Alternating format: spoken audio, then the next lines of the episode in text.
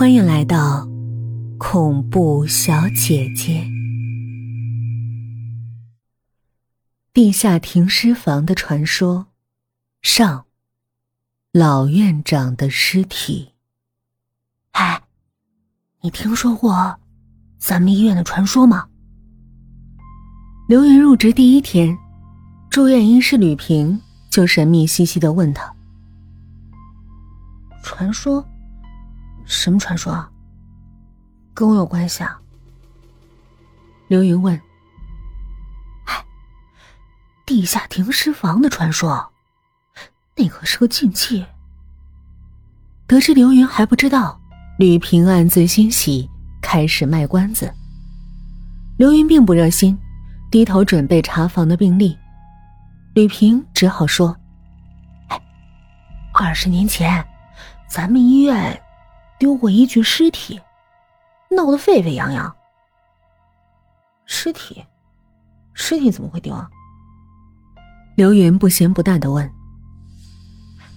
那具尸体是准备解剖教学用的，刚送来没几天，那时也就是九月。”几个像你一样新来的医生入职，主任医师要给他们做解剖演示。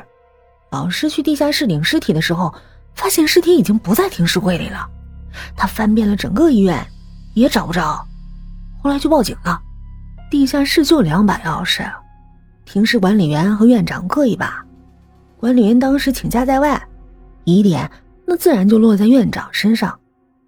消息传到外面，谣言四起。有人说，院长一直从事贩卖人体器官的勾当。刘云听到这儿，扑哧一笑说：“这种用于解剖的尸体，哪还有什么值钱的器官？要卖，也只能卖给孙二娘。”吕平抬手说：“可老百姓不懂这些啊，于是越传越邪乎。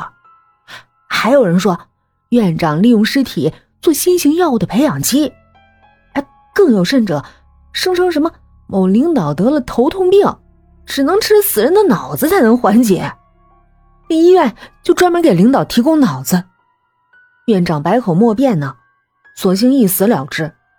他就死在停尸房里，穿着整齐的黑色葬礼服，好端端的就躺在丢尸体的那格冷藏柜里。旁边还有一封遗书，大概的意思就是说。我弄丢了一具尸体，现在我用自己还上，用于给学生解剖。听到这儿，刘云身上一阵发寒。那院长的尸体还在吗？当然不在停尸房了。吕平诡秘一笑，接着说：“发现院长尸体后，大家唏嘘不已，才知道冤枉了好人。”按照院长的遗愿，他的尸体本应该被解剖，但副院长不忍心院长死无全尸，就把他制成了标本，放在了标本室。所有新来的员工第一天入职，都要来参观。听完最后一句，刘云对吕平怒目而视，吕平佯装看不见，摆手说：“跟我来标本室吧。”玻璃后的老院长。已经被剥了皮，塑化后的肌肉纤维根根分明。刘云盯着老院长空洞的眼眶，不可遏制的想象他是如何心如死灰的坐进冰冷的停尸柜里的。老院长应该在里面服用了氰化物，几秒就可以致死，但看他的肌肉纹理。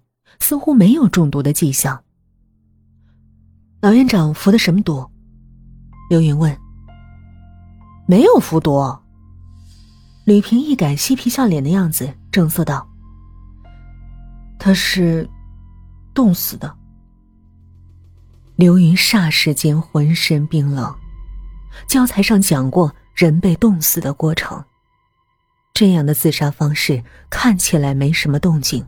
但比跳楼和自焚痛苦多了。对了，最重要的部分忘说了。仿佛接下来的话有魔力，吕平压低声音：“从此，停尸房就有了个禁忌，千万不要打开老院长所躺的那一根停尸柜。”刘云下班回到单身宿舍，老院长的故事仍在脑中萦绕不去。当晚，他竟然梦到停尸房变成了火化间，老院长在火海中呻吟。他惊出一身冷汗，黑暗中，他忽然想到了一个问题。上班之后，刘云找到吕平问。老院长被发现的时候，是一身黑色的葬礼服。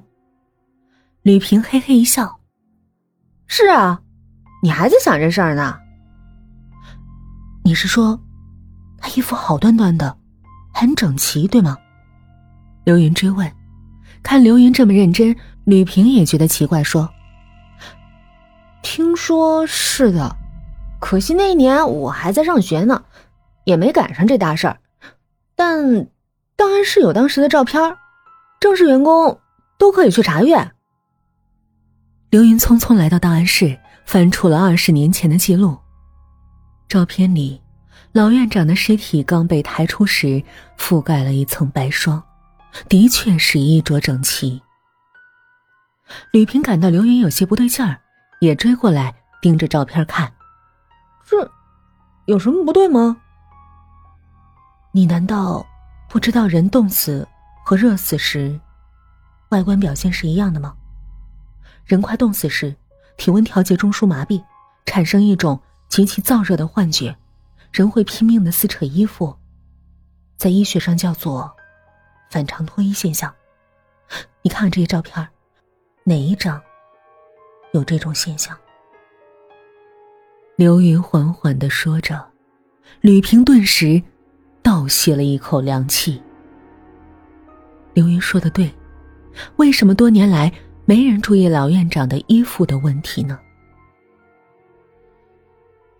结论就是，很可能老院长进入停尸柜之前就已经死了，至少已经失去意识了。刘云盯着吕平说。吕平张大了嘴。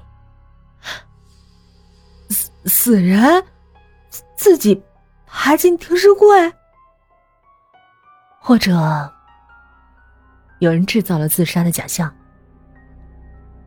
刘云走出档案室，回头招呼吕平：“走，去地下室看看。”两人一起走进电梯，电梯徐徐启动，仿佛沉入了另一个世界。